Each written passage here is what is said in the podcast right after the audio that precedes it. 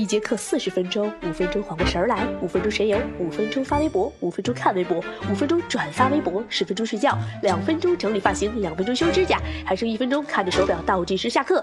真抱歉，老师，一节课都排满了，哪有时间听你老人家讲课呀？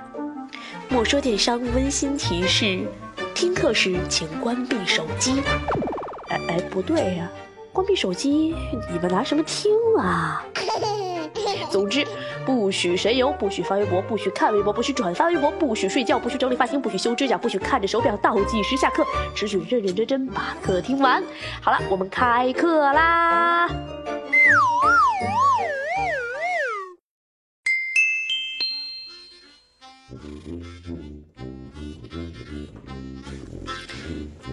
嗨，各位好。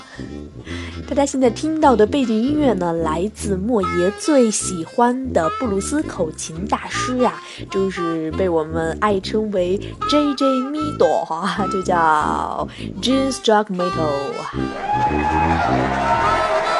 他的一个非常著名的布鲁斯音乐的专辑中的一首主打歌曲《Fishing Blues》啊，真的是莫爷非常爱的一个老大爷。然后后面这个嘣嘣嘣嘣的声音呢，来自。贝斯啊，口琴就是一个长得跟大砖头一样的口琴啊。莫言为什么非常喜欢口琴呢？啊，因为莫言从小就有学习口琴，而且呢，经常出国去参加一些比赛哈。所以一听到这些布鲁斯的口琴，我就非常非常心生崇拜，而且去沉醉于这种音乐哈。那希望这个背景音乐你们也会喜欢啊。那其实莫言真的很辛苦啊，历经千辛万苦找了一周哈，然后刚才又找了好几个小时。都没有找到特别合适的背景音乐。如果这首音乐你们还喜欢，记得给我留言点赞啊！如果你们不喜欢啊，记得也点赞吧，然后留言说一下就好了哈。莫言是非常认真的去接受各方的意见啊，然后积极把我们的节目进行调整。好啦，这里是新的一期莫说电商啊，本节目由联社品牌独家冠名播出。啊，关注联社呢，可以在微信端啊搜索“莲花的莲，退避三舍的舍”来关注联社微信啊，随时关注我们更新的这些天然养生啊、疾病营养啊，还有这些跟健康相关的知识啊，以及我们的有声电台。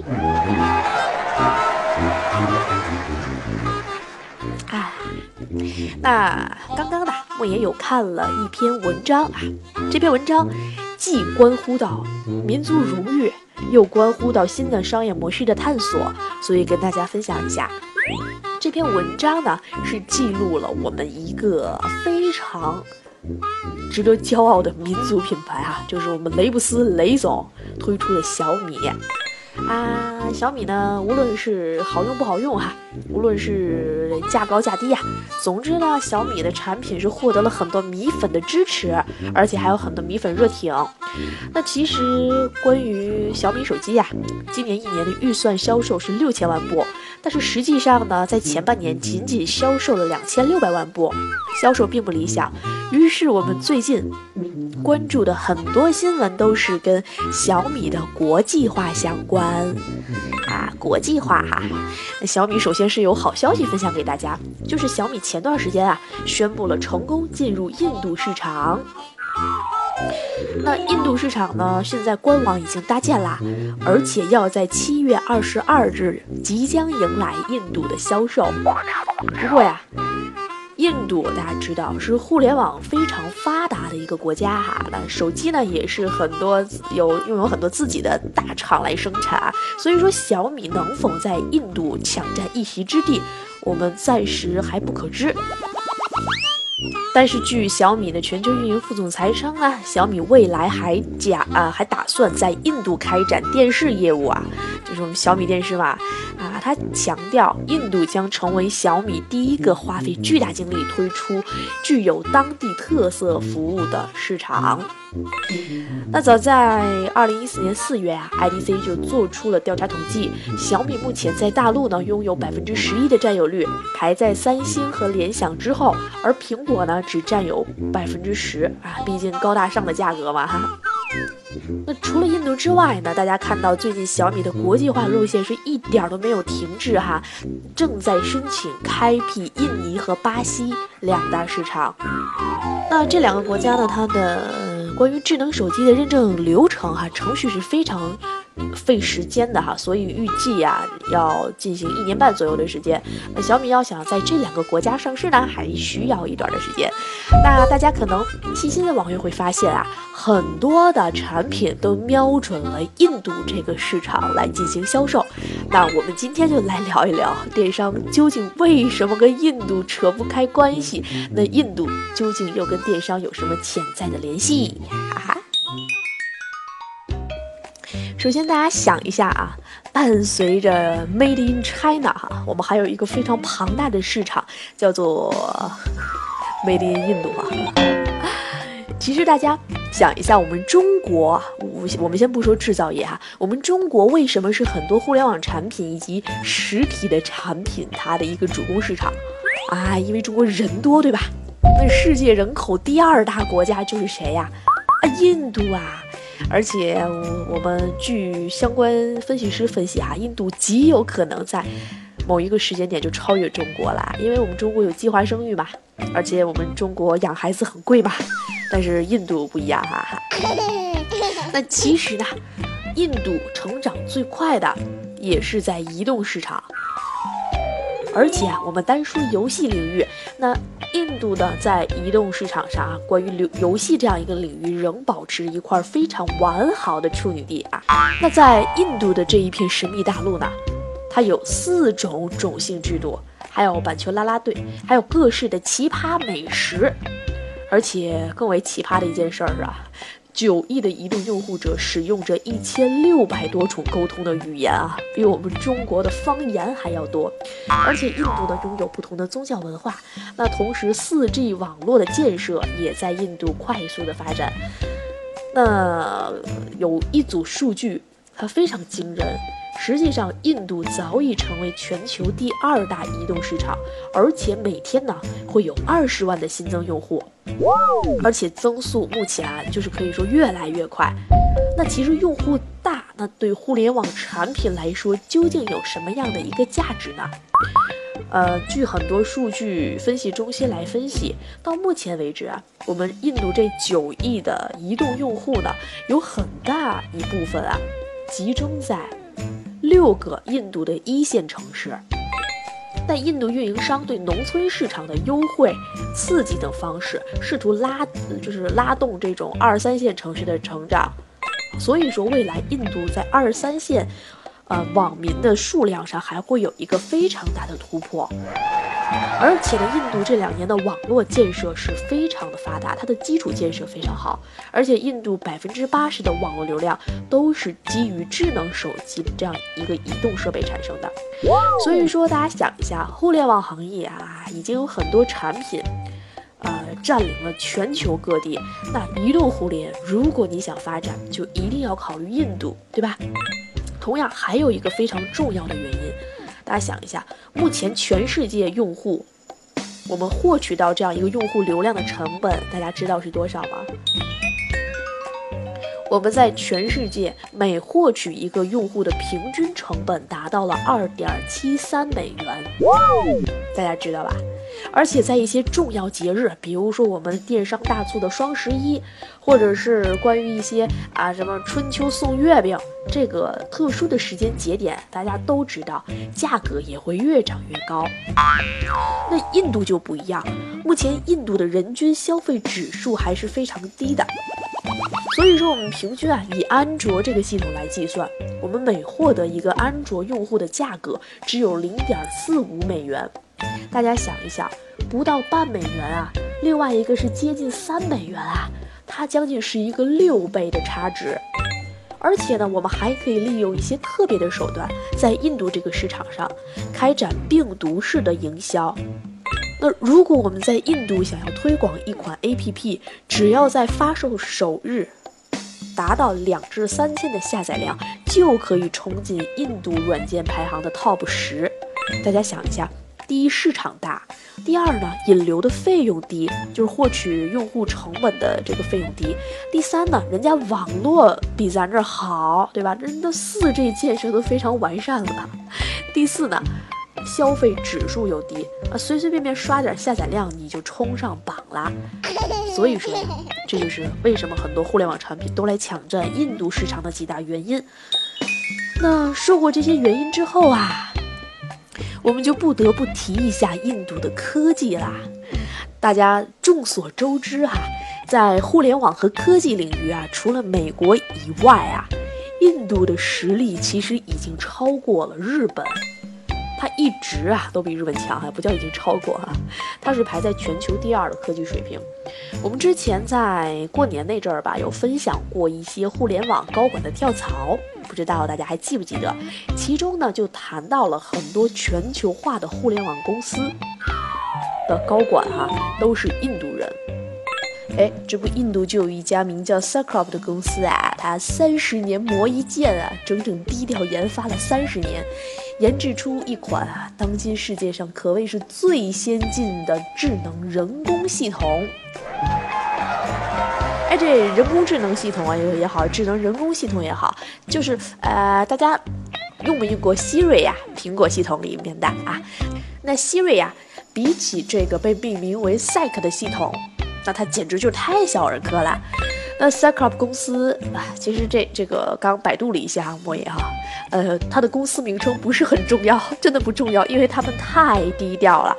我们只需要记住它的人工智能系统的名称叫 SEC 就好啦。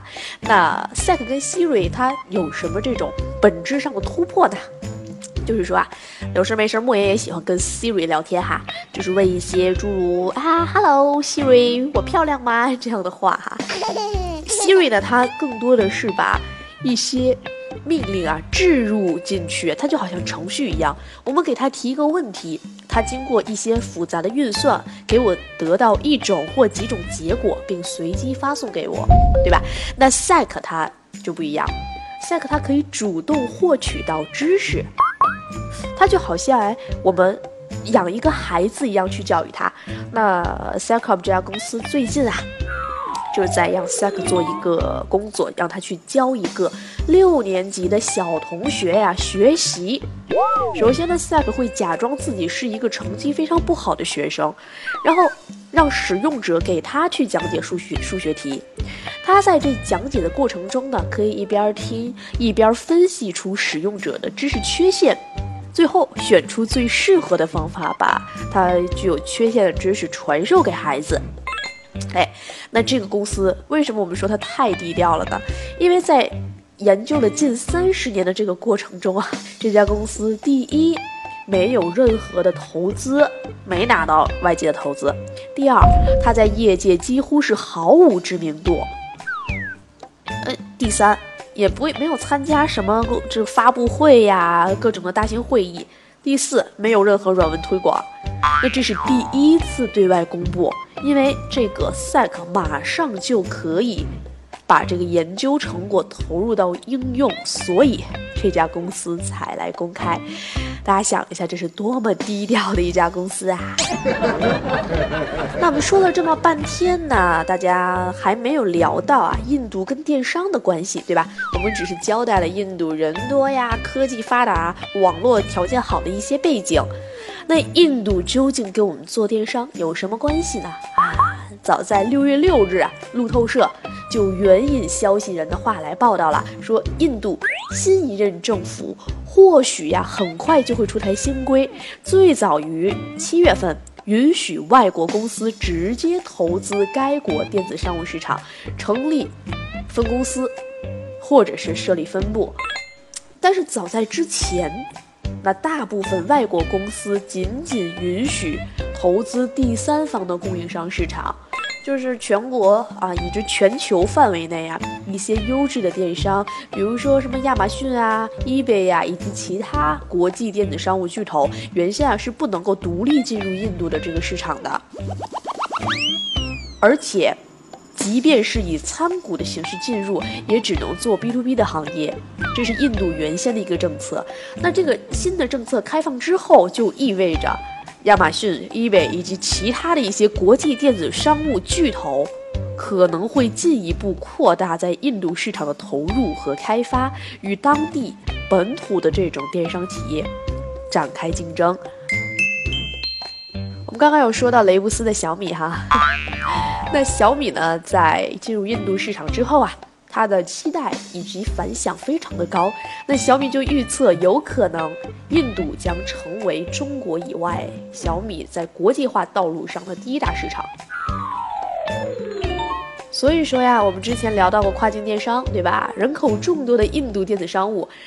会给我们国内电子商务的一些品牌商带来更广阔的契机。五年后，它的年销售额将从当前的三十亿美元大幅上涨至两百亿美元。那就分析师在其最新研究的报告中预测了，说这政策呢会使电商的零售业变得更加繁荣，它有助于印度经济的复苏。那伴随着移动互联网以及智能手机的普及，啊，人口众多的印度电子商务市场商机广阔。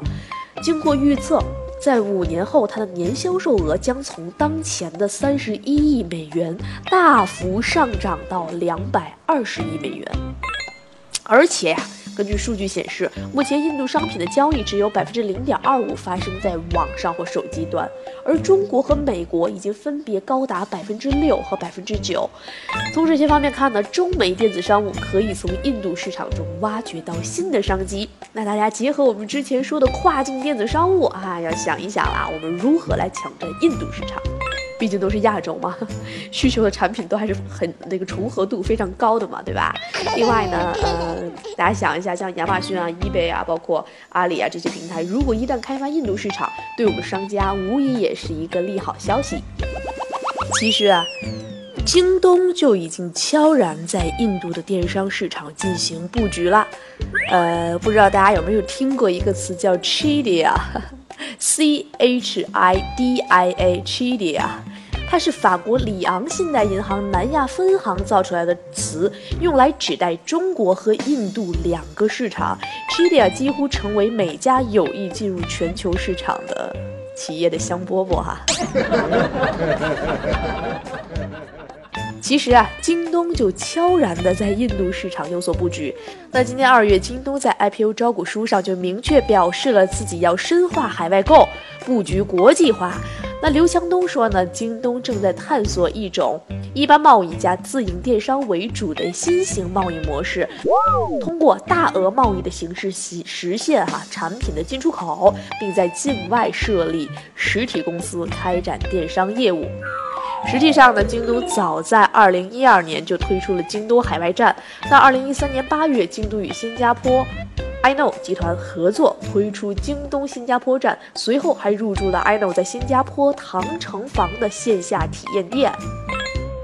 那其实更为值得一提的是啊，印度目前其实并没有自己的就是电商平台，大家知道吧？它只有一个一个这个叫 Flipkart 这样一个网站，另外呢还是有一个跟淘宝网类似的一个网站。那其实这个 Flipkart 呢，是为了挡住亚马逊的入侵。那其实京东所谓的平台类的模式，我刚才说了，又卖自己的东西，又做平台，它做的是一种全新的贸易。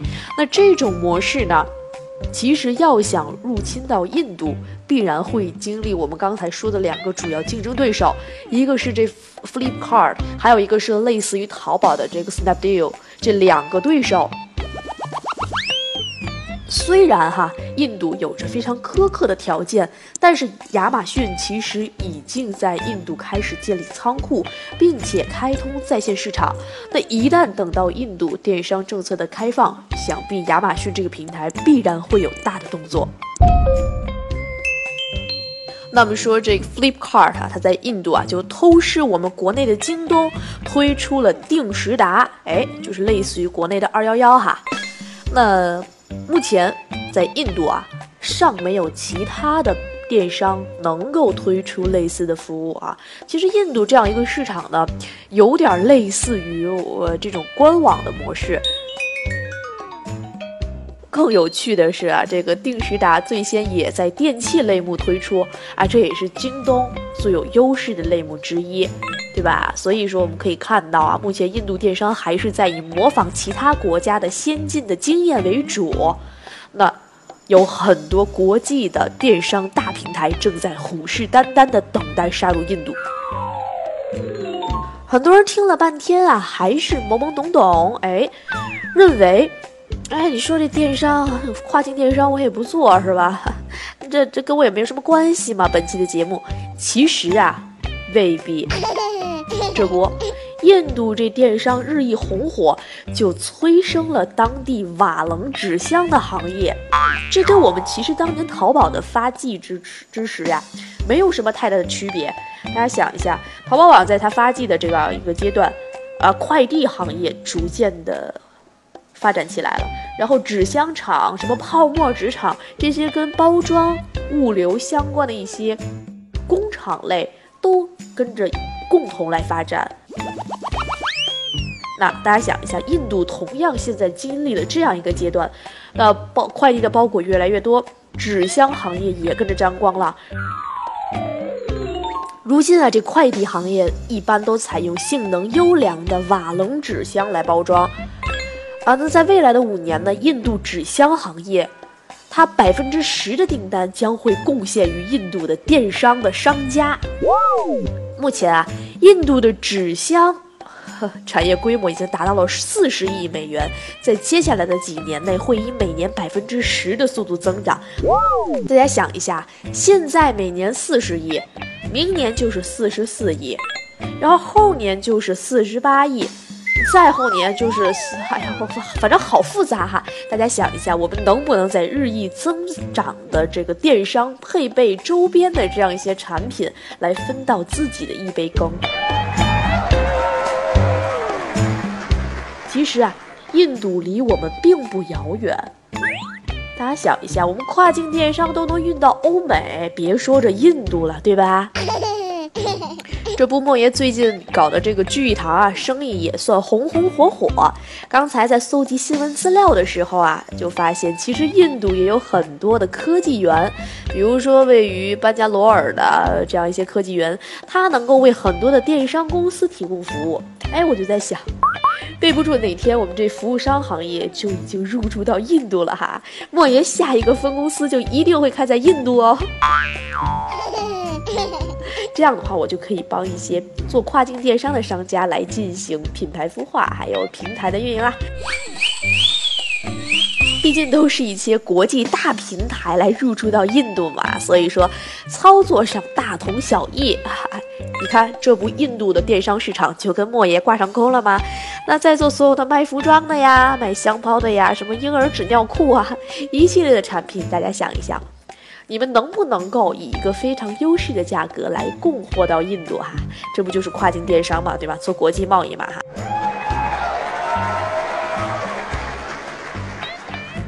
大家不要觉得印度离我们非常远哈，也不要再考虑啊，你说我把这个货品运到印度，这样一个运费高低呀？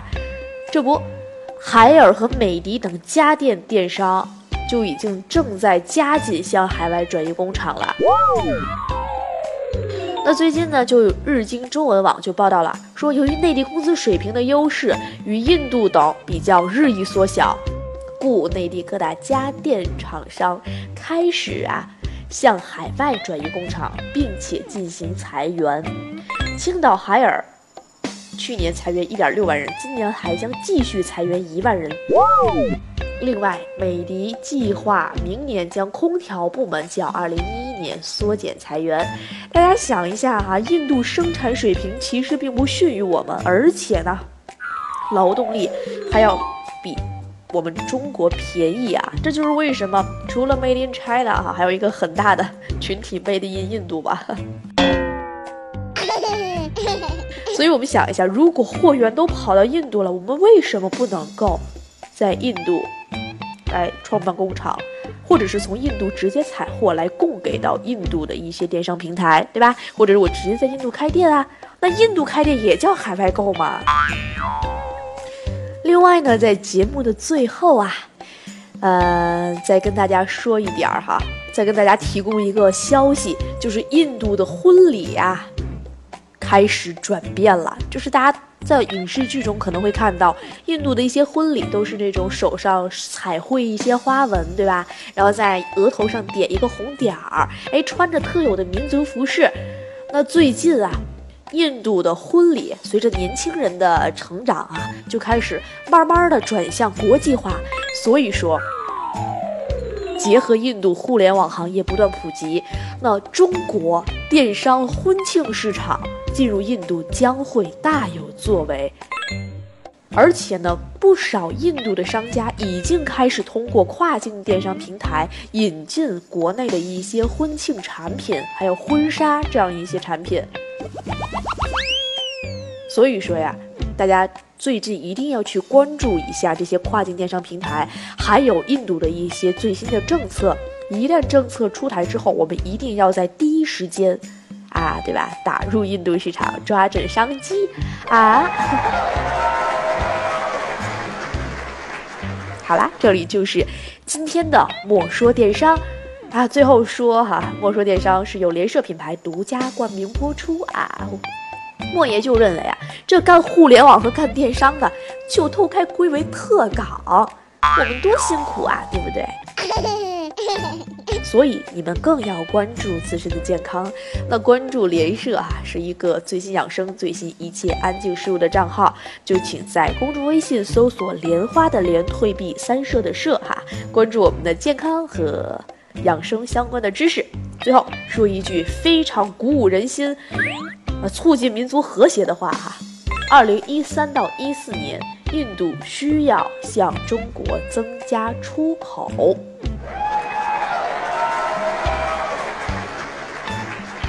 所以说，啊，已经增加出口了，下一个出口的产品会不会就是你们？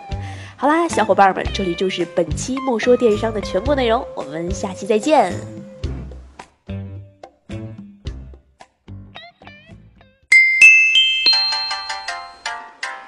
跨境电商是不是就是通过电商渠道来做国际生意呀？嗯，我也想做国际生意，但是我没有钱。嗯，不过我想了一个最接地气儿的方式，就是嗯，代购。你们不要小看代购，我的一个朋友就在网上代购维多利亚的秘密。不过最近他快要结婚了，据说。是跟买最大号的买家。